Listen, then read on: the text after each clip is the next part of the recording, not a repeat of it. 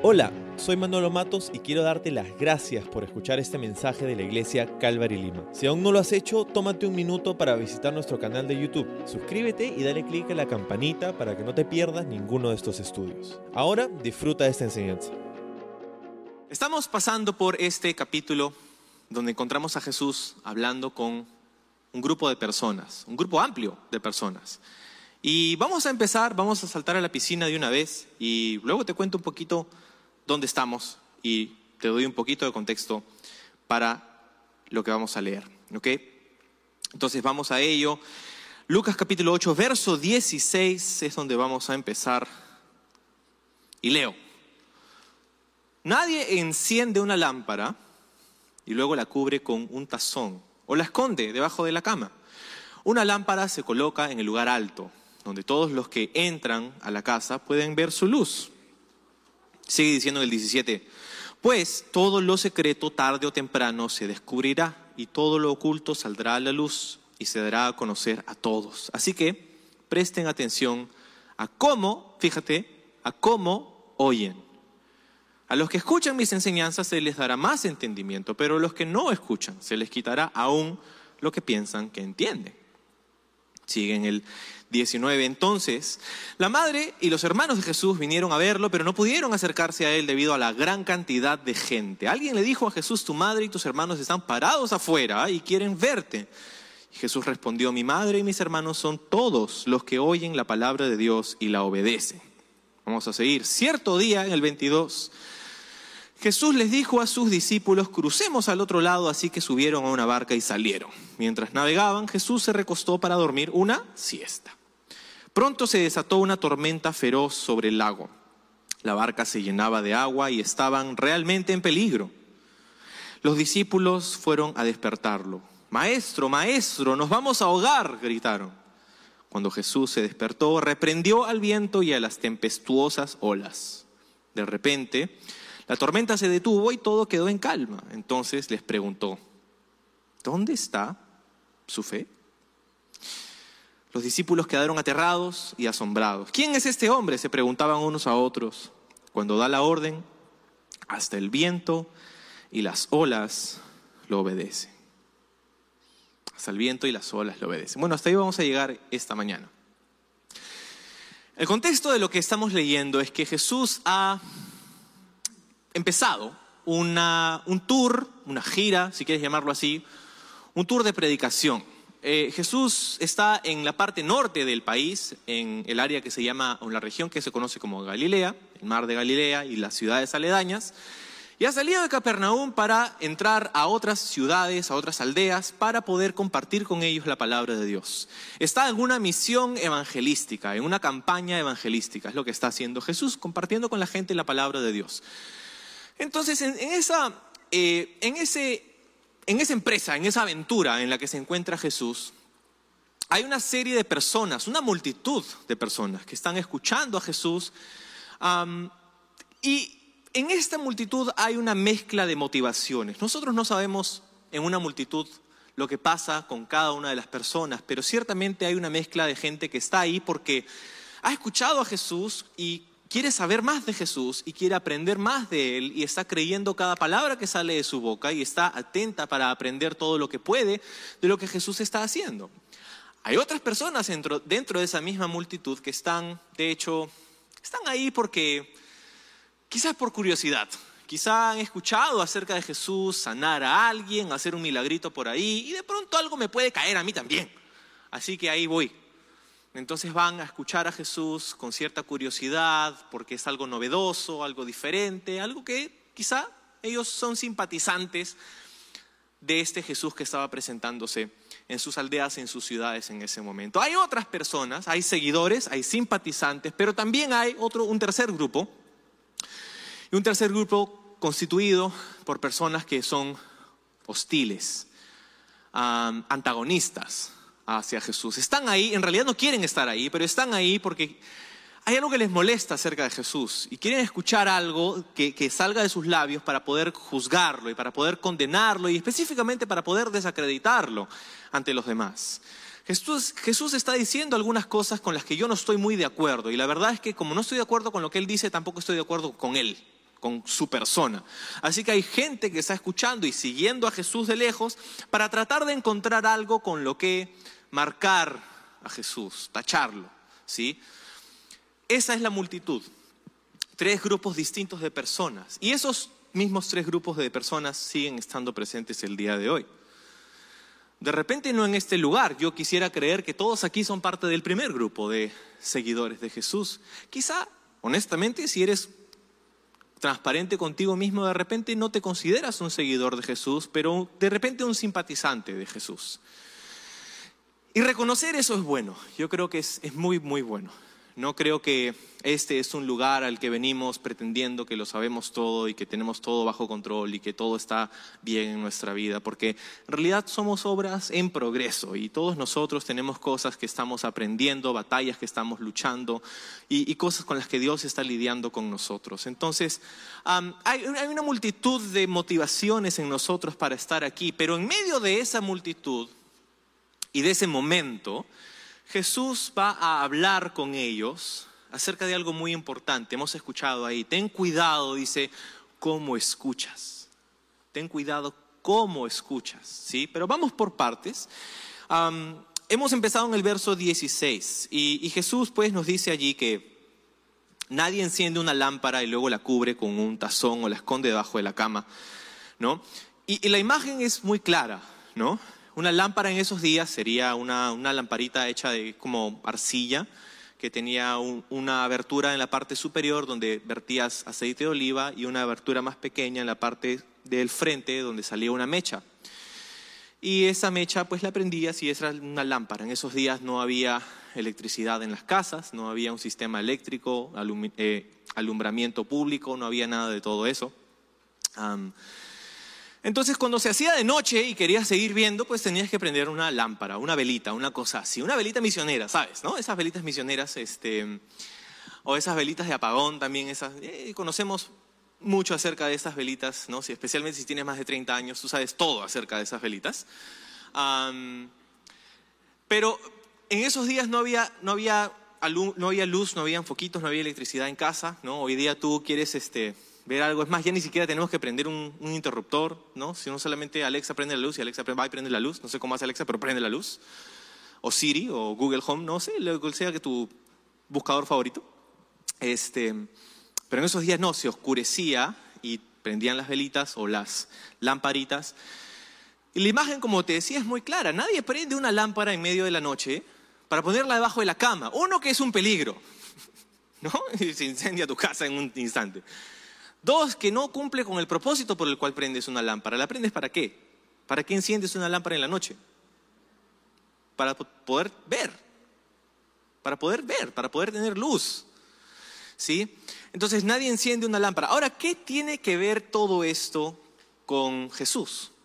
Bueno, lo que ha estado enseñando inmediatamente antes de estos versículos es la parábola de las cuatro tierras, que veíamos nosotros la semana pasada. Las cuatro tierras, o la parábola del sembrador, como también se le conoce, ¿no? Y, la comparación es importante, porque en la parábola anterior, que Jesús acababa de enseñar a la multitud, hay una semilla. La semilla se siembra en la tierra y esta da fruto o no lo da. Dependiendo de la condición de la tierra. Y hay cuatro tierras, lo vimos la semana pasada. La semilla es, según Jesús, la palabra de Dios. Y las tierras son el corazón del ser humano. Y lo que encontramos en esta parábola a grandes rasgos, lo que descubrimos la vez pasada, es que la voluntad de Dios, el corazón de Dios, es que haya fruto abundante en nuestra vida. Dios quiere sembrar su palabra en nuestros corazones para que haya fruto abundante en nosotros. Eso es lo que Dios quiere. ¿Sí? Eso es lo que acaba de enseñar y el próximo versículo que acabamos de leer en el 16 habla de una luz, una lámpara, ¿no? Y la conexión, como te decía, es importante porque en ambos casos, tanto en el caso de la parábola de la semilla y la tierra como la lámpara y la luz, ambas tienen, que, tienen algo en común y es que ambas dan un producto que es la consecuencia de la interacción de dos cosas de algo nuevo y algo preexistente. ¿Ok? Sígueme un momento. En ambos, en ambos ejemplos hay un, resultado. En el primero es fruto, en el segundo es luz. Ambos son la consecuencia de la interacción de algo nuevo, en el caso de la semilla, la semilla, con algo preexistente, algo que ya había, la tierra. ¿sí? En el caso de la parábola del sembrador, la semilla era lo nuevo, la tierra era lo preexistente. La tierra no va a dar fruto si no tiene semilla. Es lo nuevo que se siembra y se implanta en la tierra y germina y crece, que es lo que da fruto. ¿Verdad? En el caso de la luz, tú puedes tener mil lámparas, pero si nadie la enciende, no funcionan, no sirven. Es lo preexistente, es la lámpara. Pero lo que hace la diferencia es esa chispa inicial, es esa luz, es esa semilla. De hecho, cuando hablamos de la palabra de Dios, es curioso porque la imagen de, de, la palabra de Dios siendo luz no es nueva para nosotros, no era nueva para los sus oyentes en el primer siglo. La imagen de la palabra de Dios siendo luz viene del Antiguo Testamento. De hecho, en el libro de los Salmos hay una serie de versículos que nos dicen que la palabra de Dios es luz. Salmo 119, versículo 105 dice, lámpara es a mis pies tu palabra, una lumbrera para mi camino, es lo que nos dice ahí. Curiosamente, el Salmo 119 es el salmo más largo, un montón de versículos. es muy curioso, me encanta el Salmo 119 porque está eh, es como un acróstico, pero más complejo. Porque cada sección, ¿sabes que el Salmo 119 tiene secciones? ¿No? Tiene secciones. Esas secciones empiezan con una letra específica de un carácter del alfabeto hebreo, empezando por la A o su equivalente, ¿no? A, B, C, D, E, así.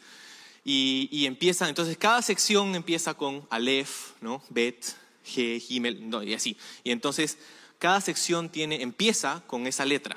Es muy curioso. Y de los versículos que comprenden todos, todo este Salmo 119, todos y cada uno de ellos tienen que ver con la palabra de Dios. Todos. Todos los versículos del Salmo 119 tienen que ver con una máxima de expresión de alabanza a Dios por su palabra. Y hay sinónimos, ¿no? La ley, los mandamientos, eh, la palabra y así. Todo el Salmo 119 tiene todo que ver con la palabra de Dios. Y una de las cosas que dice, pues, como te decía, 119, capítulo verso 105, es que la palabra de Dios es lumbrera a nuestros pies, es luz. ¿okay? Y la pregunta para ti y para mí en, este, en este tema, en esta imagen que tenemos, es ¿para qué nos sirve?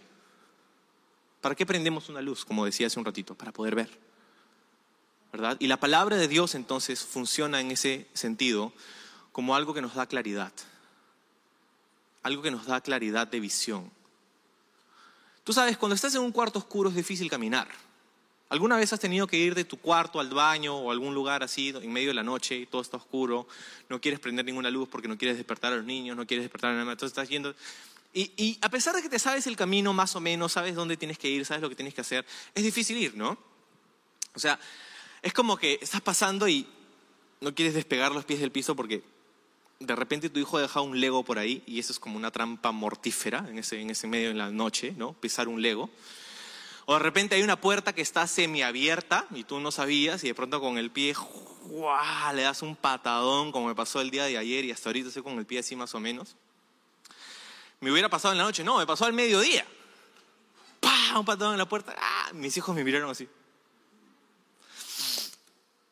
No dije nada. Entonces, en medio de la noche, está oscuro, tienes que ir caminando, estás caminando así, no quieres despegar los pies, estás como Michael Jackson pero para adelante, porque no sabes qué, con qué te puedes tropezar, no ves bien, no tienes claridad. Pero cuando prendes una luz, ¿qué pasa? Prendes una luz y de hecho puedes ver, todo tiene más sentido. Puedes ver que hay una mesa en el camino, puedes ver que hay un juguete en el piso. Puedes ver que hay ciertas cosas que tienes que evitar. Puedes ver a dónde tienes que llegar. Sabes con qué interactuar y cómo, porque lo puedes ver. Tienes claridad de visión. Eso es lo que ocurre cuando interactuamos con la palabra de Dios. De hecho, la Biblia nos dice que nosotros andábamos en tinieblas, ¿sabes? Pedro nos dice que tú y yo caminábamos en tinieblas y que es Jesús el que nos ha trasladado del reino de las tinieblas al reino de qué? De su luz admirable, al reino de su luz admirable. ¿Para qué? Para que anunciemos al mundo las bondades de Dios.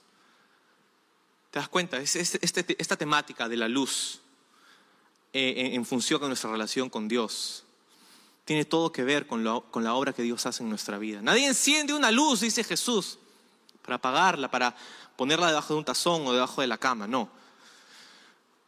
Entonces, en este caso, Jesús está reforzando la idea que ha venido diciendo en los pasajes anteriores. Necesitas interactuar con mi palabra y cuando interactúas con mi palabra, con las verdades de mi palabra, con los principios de mi palabra, cuando la aplicas a tu vida, pasa que en la, en la imagen del sembrador hay fruto y en esta imagen hay luz, hay claridad, hay visión. Puedes ver, puedes evitar ciertas cosas. Por eso dice Salmo 119, 105, es una lámpara a mis pies, a mis pies, a mi camino. Sabes que, como te decía, en esos días no había alumbrado público y si tú querías ver y caminar por la noche en la calle tenías que tener una lámpara. Hoy día tenemos, ¿no? En su celular, ¿no? Prendemos ahí la luz y caminamos, ¿no? Cuando queremos abrir la puerta, ¿no? Ahí estamos. Tenemos una, a los Harry Potter, ¿no? Lumos, ¿no? Ahí está, en nuestro celular tenemos ahí.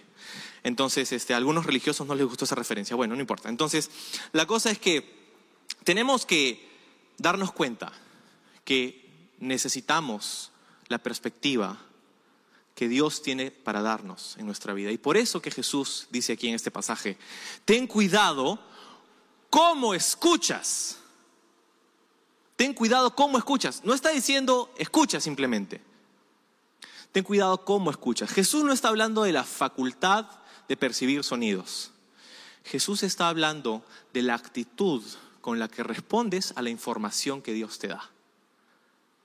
La actitud con la que respondes a la información que Dios te da. ¿Qué información? ¿Dónde te da Dios esa información? En su palabra. En su palabra. Entonces, si atamos los cabos, la información que Dios te da proviene de su palabra. Y cómo respondes a esta información tiene todo que ver con lo que Dios hace en tu vida. Tiene todo que ver con lo que Dios hace en tu vida.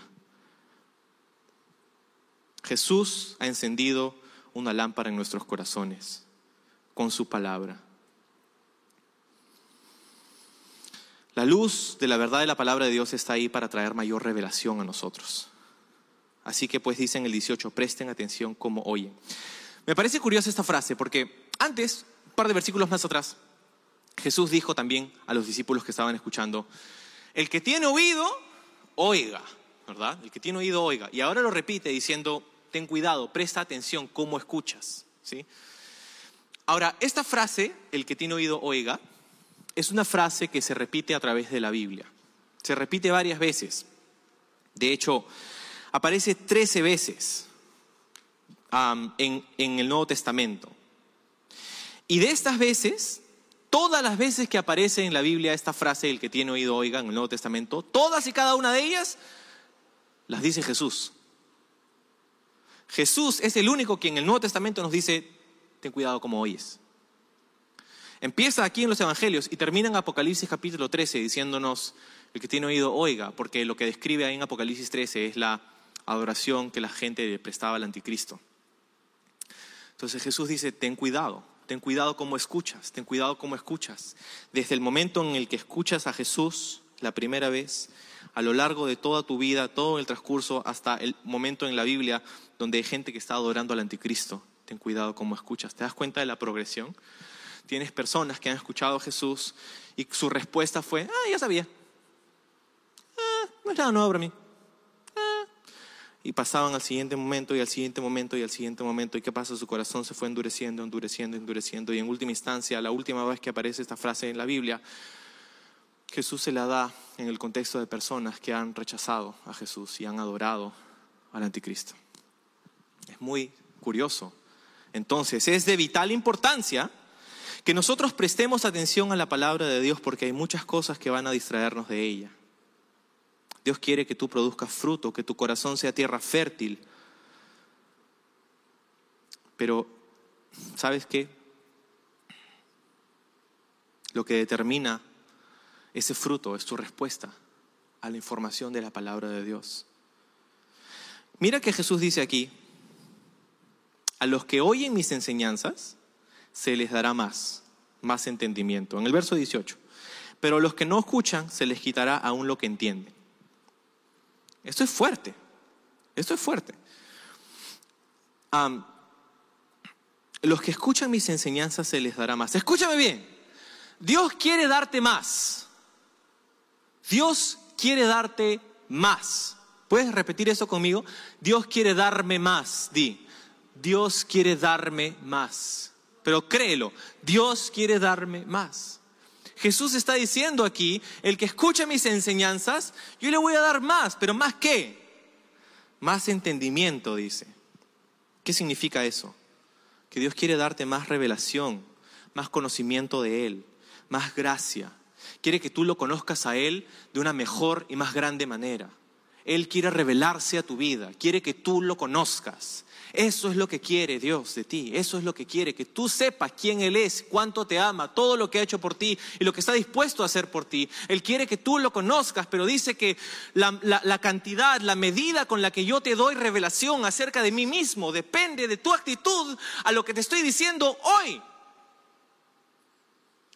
Y pasa que es muy fácil venir, si tú has venido de repente caminando con Jesús por años, décadas. De repente creciste en la iglesia. De niño, tus padres eran cristianos, misioneros, pastores. tienes años caminando con Jesús y para ti todo esto no es, no es nuevo, es familiar. De hecho, es demasiado familiar. Hay una maldición en la familiarización.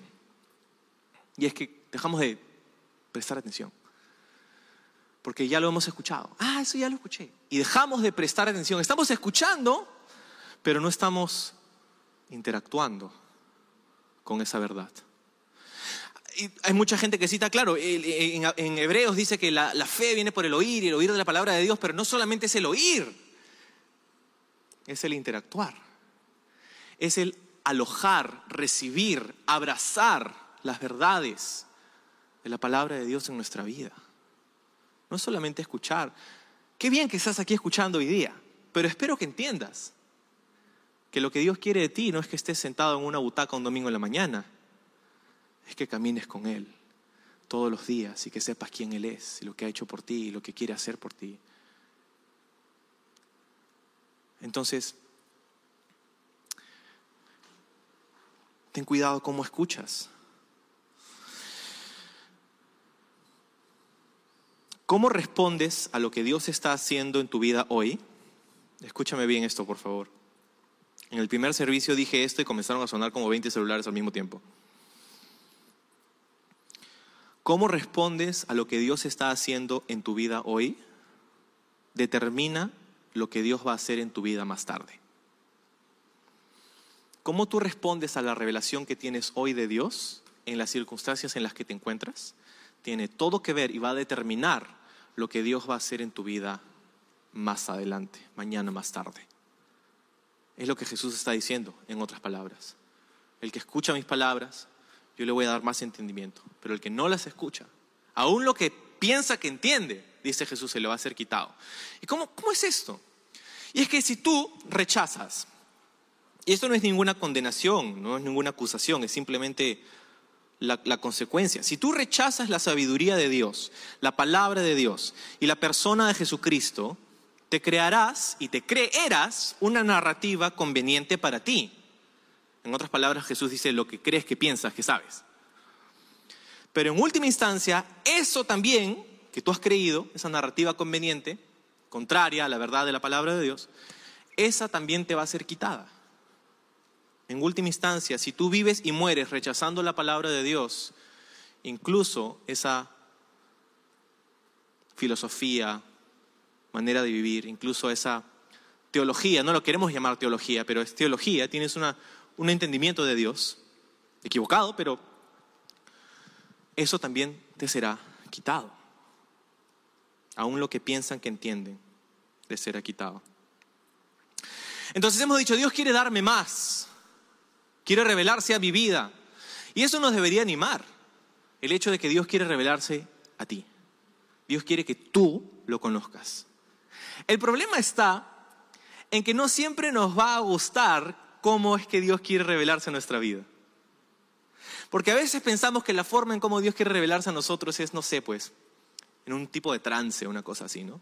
Mm, un trance y me transportó el Señor al tercer cielo y ¡guau! Ahora soy un experto porque lo conozco a Dios en mi trance, ¿no? Dios ha hecho eso con una que otra persona en la Biblia. No quiero, no quiero decir que Dios no puede hacer eso, porque lo ha hecho, pero eso no es la norma. Es la excepción. O, algunos piensan de repente, ah, la forma en cómo voy a conocer la revelación de Dios es en un salón de clase. Voy a conocer a Dios académicamente, entonces me voy al instituto, al seminario, a la escuela, voy a estudiar las raíces hebreas, griegas, voy a hablar griego coineo, voy a, hacer todo esto, voy a, oh, voy a ser un teólogo. ¿Y cuántos hay que han ido y han pasado por las mejores escuelas y seminarios y han terminado apartados de Dios igual? A veces pensamos que la forma en cómo conocemos a Dios es ya sea esotéricamente, o académicamente, pero lo cierto es que no es ninguna de estas. Porque a veces pensamos que, que el crecimiento espiritual es un proceso estéril. Abrimos el paquete, ponemos el guante, ahí está Dios. Un proceso estéril. Sacamos a Dios, primero echamos nuestro gel antibacterial. A ver Dios, ahora sí. Y el crecimiento espiritual no es un proceso estéril, es un proceso complicado, doloroso, desordenado incluso. No, no, no va como tú esperas. Yo quiero aprender esta lección y Dios dice, no, no, esa no es la lección que yo quiero que tú aprendas, quiero que aprendas esta otra lección. No siempre nos gusta cómo Dios se revela a nosotros. Y eso va a ser evidente unos, unos versículos más abajo, cuando los discípulos están en una barca en medio de una tormenta pensando que se iban a morir no siempre nos gusta. Bueno, antes de llegar a eso hay un pasaje en el 19 que nos dice que la madre y los hermanos de Jesús se encontraban buscando a Jesús, pero no pudieron acercarse, dice, debido a la gran cantidad de gente. Y la gente le dice, hey, tu madre y tus hermanos están parados afuera, quieren verte. Y Jesús dice, no, mi madre y mis hermanos son todos los que oyen mi palabra o la palabra de Dios y la obedecen. Un pasaje curioso, ¿no? La madre entendemos, los hermanos es un poco más complicado. La madre de Jesús, María, obviamente. ¿Qué estaba pasando? Jesús, piénsalo por un momento, ¿ok? Tu hijo es Jesús. Tú sabes lo especial que Él es. Tú has escuchado a Dios decirte a través del ángel lo que iba a ser, el nombre que iba a tener y todo lo que Tú sabes, como María, tú, tú sabes qué, qué especial Jesús es. Pero luego Jesús cumple 30 años y se va. Y se va y comienza a hacer cosas como predicar en contra de la élite religiosa de ese día. Gente con mucho poder. Jesús, estás poniendo un blanco en tu espalda. ¿Qué estás haciendo? Y, luego comienza a llamar a unos discípulos que, francamente, no quisieras que tu hijo se involucre con esta influencia. Pescadores, recaudadores de impuestos, comienza a, tener relación con, estas personas y comienzas a preocuparte. Jesús, pero tú sabes lo especial que eres, ¿qué estás haciendo? Y, de pronto comienza a viajar con ellos. Y, hoy, día, hoy, día, viajar es, complicado y, y, es peligroso en ciertos aspectos, pero en ese día era mucho más complicado y mucho más peligroso. Entonces Jesús está viajando, saliendo, entrando, poniéndose en peligro, en riesgo, y, María, como cualquier madre, se estaba preocupando por Jesús. Y van donde Jesús, los otros evangelios nos dicen, para tratar de ponerle sentido común a Jesús en este momento. Jesús, detente, ¿qué estás haciendo? Jesús no ha comido en no sé cuántos días. Jesús está exhausto. En el próximo pasaje vamos a ver que Jesús se queda dormido en medio de una tormenta. Imagínate lo cansado que está. Como madre, puedes entender a María. Y está yendo para Jesús para tratar de, sacudirlo un poco y Jesús, por favor, ¿qué estás haciendo? Dice que los hermanos estaban ahí. Los otros evangelios también nos dice que Jesús no solamente tenía hermanos, sino que también tenía hermanas. Y esto, si tú vienes de un contexto católico como yo, es un poco chocante. Porque nosotros nos han enseñado que Jesús no tuvo ningún hermano, porque María, fue virgen hasta que se murió. Y ni siquiera murió porque ascendió al cielo, ¿no? Entonces, hay un dogma ahí que hemos creído, que se nos ha dicho que, María fue virgen siempre. Y, es cierto que María fue virgen cuando concibió y dio a luz a Jesús, pero después de eso, ellos, José y María, tuvieron relaciones sexuales como cualquier otro matrimonio. Y nos dice aquí el texto que los hermanos de Jesús estaban. Marcos, de hecho, en su evangelio nos da los nombres de los hermanos de Jesús, por si nos quedaba un poco este, no clara la cosa todavía. Cuatro nombres de cuatro hermanos que encontramos ahí, y no solo hermanos, sino también hermanas. Hay algunos que dicen, no, pero es que lo que pasa es que esta palabra en realidad dice hermanos, pero en realidad eran sus primos, porque esa palabra en el primer siglo, en ese contexto, se podía utilizar también como primos. Y, el gran problema es que la palabra que dice dice hermanos. Y cuando Lucas quiere decir primos, usa la palabra primos. Porque en griego hay una palabra que se traduce como primos. La que él usa en Lucas capítulo 1, verso 36 y verso 58. Cuando, Jesús, cuando Lucas quiere decir que Jesús tuvo primos, usa la palabra primos. Y cuando, quiero, cuando quiso decir que tiene hermanos, usa la palabra hermanos, que es la palabra adelfos, que en todas las ocasiones se traduce como hermanos. Eran medios hermanos, hermanos de mamá, pero no de papá, obviamente. Entonces, estaban ahí. Es más, la historia de la iglesia nos cuenta, y vemos esto evidenciado en, el Nuevo Testamento, que los hermanos de Jesús no creían que Él era el Mesías. Los mismos hermanos de Jesús no creían que Él era el Mesías. Claro, imagínate tú, que viene tu hermano un día y te dice, soy el Mesías, adórame. Pues sale acá, payaso. ¿Qué tomaría para que tú creas que tu hermano es el Mesías? Una resurrección, ¿no? Resucita a los muertos y te creo. Y eso es lo que pasó. fue después de la resurrección de Jesús que sus hermanos se convirtieron y que lo conocieron no como hermano, sino como Salvador. De hecho, uno de sus hermanos, dos de sus hermanos, nos escriben cartas en el Nuevo Testamento. Santiago era uno de ellos, por si acaso. Santiago, Jacobo, el mismo nombre. ¿Te puedes imaginar? Esta semana lee el libro de Santiago con eso en mente, que quien escribe esas palabras había crecido con Jesús. Quien escribe esas palabras sabía cuál era el color favorito de Jesús, sabía cuál era la comida favorita de Jesús, sabía cómo apretar los botones de Jesús. ellos en este punto no habían creído en Jesús como el Mesías. Entonces, estás loco Jesús, ¿qué estás haciendo? Y estaban ahí para tratar de hacerle entrar en razón, según ellos. ¿Y Jesús cómo responde? Dice, mi madre y mis hermanos son los que escuchan mi palabra, la palabra de Dios, y la obedecen. Que es un poco fuerte, ¿no? Porque nosotros pensamos que, pues Jesús, ¿cómo le vas a responder a tu mamita? Sí, pues Jesús, es la mamita. Y Jesús dice, no, mi, madre y mis hermanos, mi familia verdadera, y Jesús no estaba usando un, eufemismo, Jesús no estaba usando una parábola aquí, Jesús estaba hablando con la verdad. Su familia genuina, la familia de Jesús, somos todos aquellos que escuchamos la palabra de Dios y la ponemos por obra, la, la obedecemos. Nos convertimos en su familia, ¿verdad? La familia de la fe. Y Jesús nos muestra algo que es interesante, que quizá tú y yo hemos experimentado, que muchas veces hay un compañerismo mucho más profundo entre hermanos en la fe que entre hermanos sanguíneos. Y, sin embargo, Jesús dice, aquellos que escuchan mi palabra y me obedecen, ellos son mi familia. Qué increíble a través de este año y medio, casi dos años, haber experimentado a la familia de la fe de maneras en como nunca antes, ¿no? Porque, o sea, honestamente es, es fácil viéndote todas las semanas, porque tienes que, con tu familia, en esta reunión familiar, pero durante todo el año y medio que no nos hemos visto, algunos han encontrado una deficiencia en su relación para con la iglesia local, su familia de la fe. Y por ello se han sentido solos como nunca antes. De repente estoy hablando con uno de ustedes. Te has sentido, en este último año y medio, te has sentido más solo que nunca.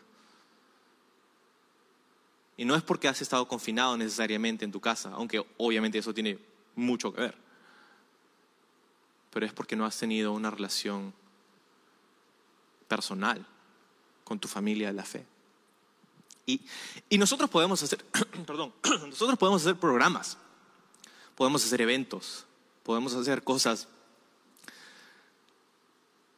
pero e, es, es tu decisión de, de hacerte vulnerable, de quitarte la máscara y decir, soy imperfecto, pero creo en Jesús y está haciendo algo en mi vida y, y quiero relacionarme con, contigo. No, no, lo tengo todo bajo control, no, no estoy, no, no, lo tengo, no he llegado, no lo he alcanzado todavía, pero aquí estoy. Y esa decisión es la que nos acompaña y nos hace experimentar a la familia de la fe de una manera increíble. Así como han habido personas que se han sentido muy solas dentro de este año, último año y medio. También han habido personas que han aprendido el valor, lo valioso que es tener una familia de la fe. Hay gente con la que yo he hablado hace semanas y me decía, yo no, sé si, si, no hubiera sido por mi conexión con, con mi grupo de conexión o con, mi, con la gente con la que contacto en la iglesia, no sé qué hubiera sido de mí. Entonces hay una familia, hay un vínculo poderoso en la fe. Y, es parte de la voluntad de Dios para nuestra vida. No solamente nos ha salvado para que seamos islas, solos, aislados, sino que una vida de comunidad. Es parte del propósito de Dios para tu vida. Encuentra la manera de relacionarte, de echar raíces, de estar plantado en la casa de Dios. Ok. La última parte. Dice el verso 22. Cierto día, Jesús dijo a sus discípulos, y ojo, esto no pasa en el mismo día, eso pasa en otro momento. Crucemos al otro lado del lago. ¿Cuál es el lago? El lago es el mar de Galilea. Tengo una foto por ahí. El mar de Galilea es un lago de agua dulce. Cuando yo descubrí esto por la primera vez me quedé sorprendido, me quedé un poco contrariado. Siempre pensé que era un mar. Para mí un mar es agua salada. Pero es agua dulce. El mar de Galilea está en la parte norte de Israel. El mar de Galilea, de hecho, es el lago de agua dulce más bajo de todo el mundo. Se encuentra unos 215 metros debajo del nivel del mar. Eh, de hecho, tiene unos 53 kilómetros de circunferencia, 21 kilómetros a lo largo, 13 kilómetros a lo ancho, y una profundidad de más o menos 43 metros. 43 metros, en la parte del centro del lago. La parte más profunda es la parte del centro, de ahí va subiendo en, superficie. Entonces, está rodeado de montañas, como puedes ver en la foto. Y esto hace algo interesante en el mar de Galilea. Tú dices, ¿cómo pueden haber tormentas en un lago? ¿Cómo pueden haber olas en un lago? Más allá de aquellas que nos tocan los, talones, ¿no? Bueno, lo que pasa es que estando en esta posición geográfica, 200 metros debajo del nivel del mar, se emposa, podríamos decir, el aire caliente en este, en este tazón geográfico. Se emposa el aire caliente. Y el aire frío que viene del Mediterráneo llega hasta este lugar, sube por las montañas y se choca y se encuentra con este frente caliente y pasa, como pasa en cualquier lugar donde tienes aire caliente y aire frío, se genera una tormenta se genera una tormenta. Y es muy fácil y es muy frecuente encontrar tormentas en el mar de Galilea, en el lago Kinneret, como también se le conoce, el lago de Tiberias y un montón de otros nombres que tiene. Entonces, este lugar es conocido por las frecuentes tormentas que hay. Ahora, eh, estas tormentas no serían nada nuevo para los discípulos. No serían nada nuevo para ellos porque, porque ellos han crecido en este lugar, ellos han crecido en ese lago. Ellos han jugado desde niños en las orillas del lago, se han bañado y han nadado en este lago. Ellos han desarrollado sus trabajos, muchos de ellos, en ese lago. Eran pescadores, no era nada nuevo para ellos. Pero ahí estaban. Ahí estaban en el lago y ahora había una tormenta que los tenía aterrorizados. Estaban al punto de decirles, de decirle a Jesús, Maestro, nos vamos a ahogar para que un pescador le diga a un carpintero que lo ayude en una tormenta, ya más o menos sabes qué tipo de tormenta era. Es más, hay ah, evidencias, hay fotos del mar de Galilea con olas de hasta casi tres metros de altura. Tres metros de altura, imagínate. Ahora, yo me imaginaba esta tormenta así como que un Titanic, ¿no? Y ahí Pedro ahí en la parte de la, de la Proasia, ¿no? Y la sol, una embarcación, así un crucero. Yo me imaginaba eso, ¿no? Pero lo cierto es que las embarcaciones en el primer siglo no eran ni tan grandes ni tan sofisticadas. De hecho, hace unos años hubo un descubrimiento. Tú sabes que el nivel del agua en el mar de Galilea sube y baja dependiendo de la sequía y la lluvia y todo eso. Y un año en el que hubo una sequía, el mar, el nivel del agua bajó mucho y se encontró ahí en el mar de Galilea una embarcación muy antigua. Y fue un proceso muy, muy difícil de sacar esta embarcación porque al estar expuesta a la atmósfera, comenzó a deteriorarse muy rápido y actuaron muy rápido ahí en Israel y sacaron, la, llenaron con fibra de vidrio y espuma y un montón de cosas y la flotaron hacia otro lugar y al final la sacaron, hicieron un proceso de evaluación, de datación y encontraron que esta embarcación era del primer siglo. Esta embarcación era del primer siglo. Tenemos la foto por ahí.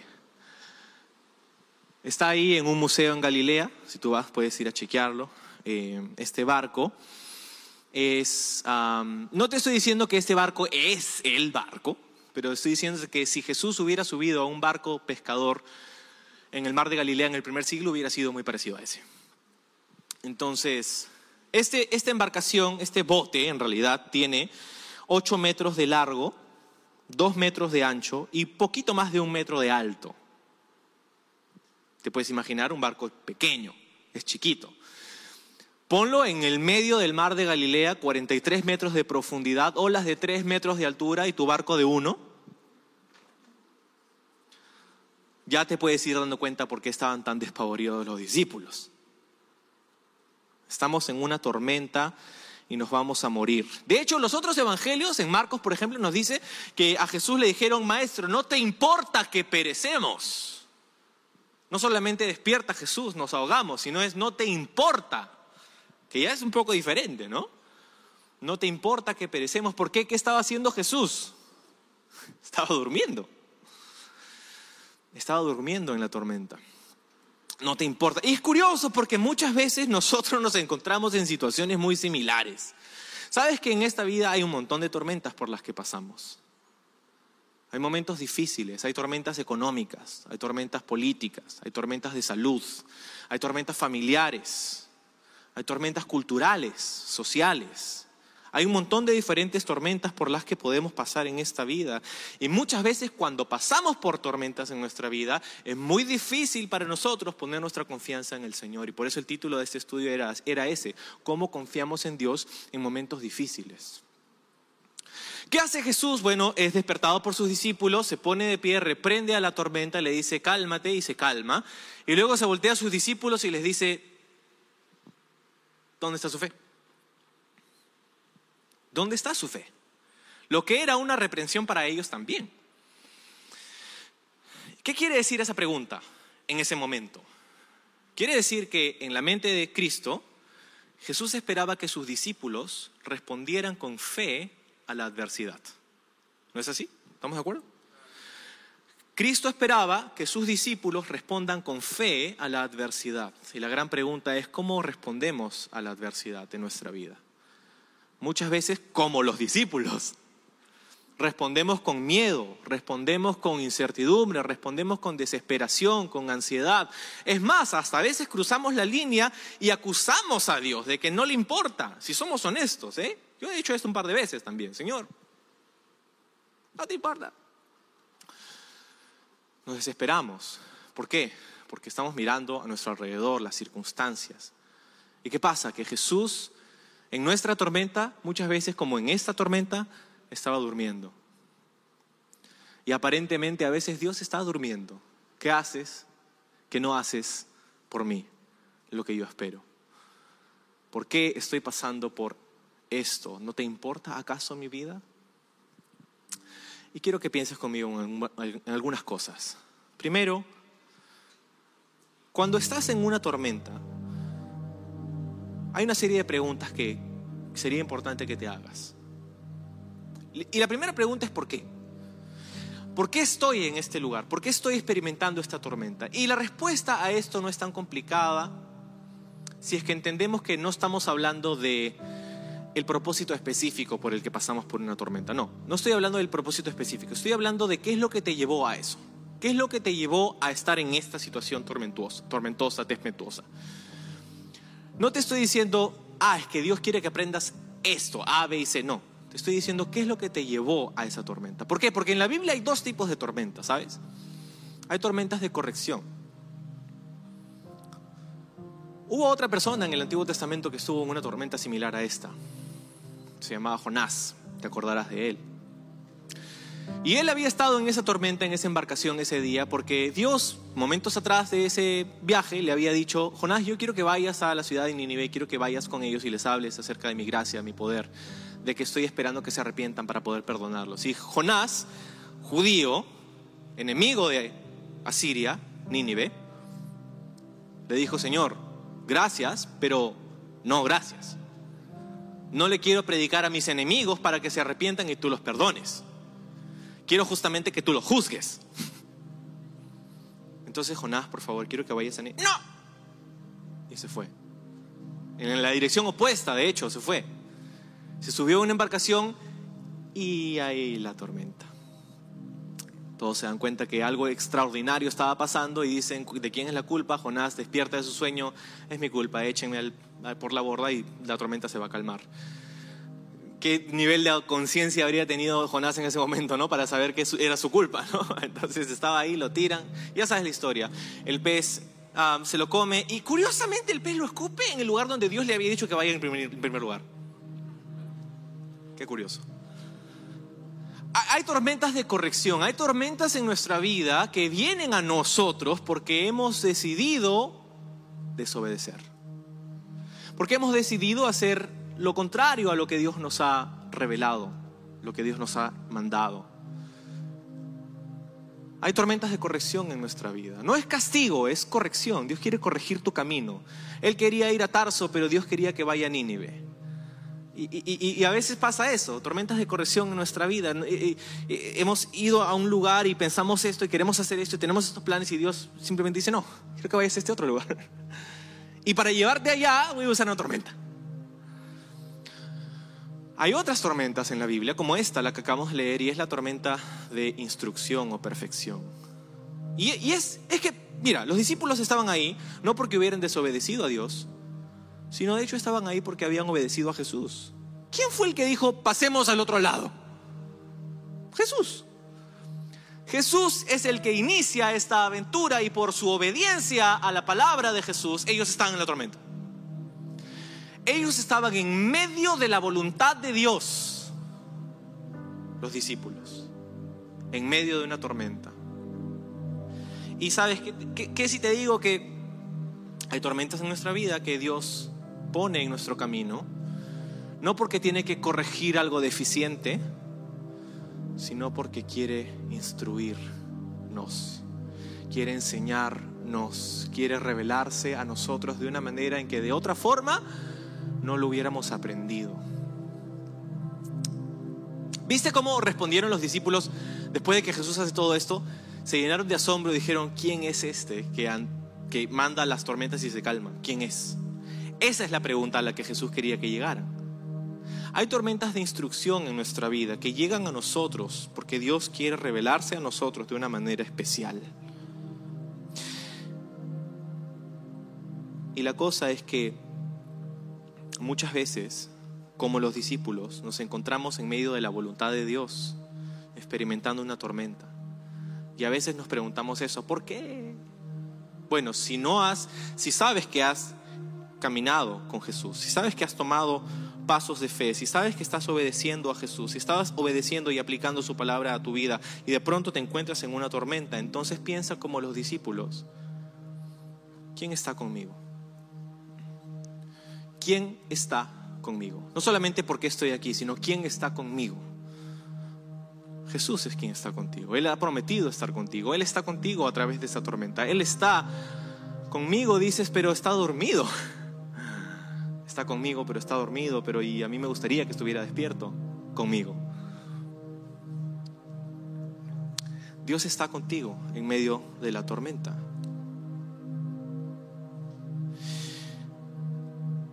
Pues en esas tormentas de instrucción, los discípulos tenían que recordar algo. Piensa conmigo en un momento, ¿qué estaba en esa barca? ¿Qué, no solamente quién, pero qué? ¿Qué había en esa barca en medio de esa tormenta? En esa barca estaba el Hijo de Dios, el Mesías. ¿Te puedes imaginar? Porque la acusación de los discípulos es nos ahogamos, nos morimos. ¿Te puedes imaginar el periódico al día siguiente? Mesías muere en el lago de Galilea. Dios fracasa. No solamente estaba el Hijo de Dios, estaba el futuro de la iglesia en esa embarcación. Estaba el Nuevo Testamento en esa embarcación. Estaba el plan de salvación de Dios para el universo entero, para el ser humano en esa barca en ese momento. Eso es lo que estaba en esa barca. ¿Tú crees que Dios hubiera permitido que la historia termine en un ahogamiento? ¿En una inundación? ¿En una que se, hundieron y se ahogaron. ¿Tú crees que hubiera leído ese periódico al día siguiente de esa manera? Hijo de Dios, muerto en el mar de Galilea. Pescadores ineptos. Obviamente la historia no iba a terminar así. Ellos habían olvidado quién estaba con él, con ellos. Ellos habían olvidado qué estaban haciendo. Estaban caminando con Jesús, estaban obedeciéndole a él. El futuro del plan de salvación de Dios estaba con ellos. Dios no iba a permitir que ellos se ahogaran en ese momento. Y Jesús eso es lo que hace, les responde, ¿dónde está su fe en esto? Y, ese es el tercer punto de, cuatro, y es que no solamente tienes que preguntarte por qué estoy donde estoy, si es qué tipo de tormenta es esta, no solo tienes que preguntarte quién está conmigo, sino que también tienes que preguntarte, ¿dónde está mi fe? Porque puede que tu fe esté en tus circunstancias. Puede que tu fe esté en que tú estés bien. Puede que tu fe esté en que las cosas vayan como a ti te parece. Pero la verdad es que muchas veces lo que a nosotros nos parece y lo que a Dios le parece son dos cosas opuestas. Y en ese momento tienes que saber lo siguiente. No pongas tu confianza en tus circunstancias. Pon tu fe en el carácter de Jesús. Pon tu fe en el carácter de Jesús. Lo que sí sabes de Él. Los discípulos tenían que recordar en medio de su tormenta quién Jesús era. Y es un poco triste porque mira todo lo que ellos han pasado con Jesús, ¿no? Ellos han escuchado a Jesús, han caminado con Él por meses, han visto a Jesús sanar milagrosamente a personas, han visto a Jesús proveer para multitudes, han visto a Jesús hacer milagros increíbles y de pronto en su momento de dificultad pensaron que Él no podría tampoco ayudarlos. Pon tu confianza en el carácter de Jesús, quien Él es, quien Él es. Yo soy, no es el que dijo Jesús, yo soy el que soy. Antes de Abraham, yo soy. Yo soy. Cuando Moisés estaba ahí delante de Faraón y estaba a punto de estar delante de él, Señor, ¿quién me ha enviado? Y Dios le dice, yo soy, te ha enviado, yo soy. Yo soy el que soy. Ese nombre es increíble porque significa literalmente yo soy lo que tú quieres que yo sea. Yo soy el que tú necesitas que yo sea el que se convierte en lo que tú necesitas. Él es, yo soy. Cualquiera sea tu necesidad, yo soy. Necesitas comida en el desierto, yo soy, yo soy tu maná. Necesitas agua en el desierto, yo soy el agua que sale de la roca. Necesitas una nube que te proteja del sol en el desierto, yo soy esa nube que te protege en el desierto. Necesitas luz de noche en el desierto donde hay un montón de fieras y cosas y serpientes. Yo soy la columna de fuego en la noche, yo soy el que soy, yo soy el que tú necesitas que yo sea, pero para que tú conozcas quién yo soy necesitas venir y confiar en mí. Y lo último, es que si todo lo demás falla, tienes que saber que mientras que ni las tormentas, ni las tempestades, ni el viento, ni las olas, ni el movimiento, ni la lluvia, ni el agua, ni nada pudo despertar a Jesús, pero hay algo que sí lo despertó, el clamor de sus discípulos.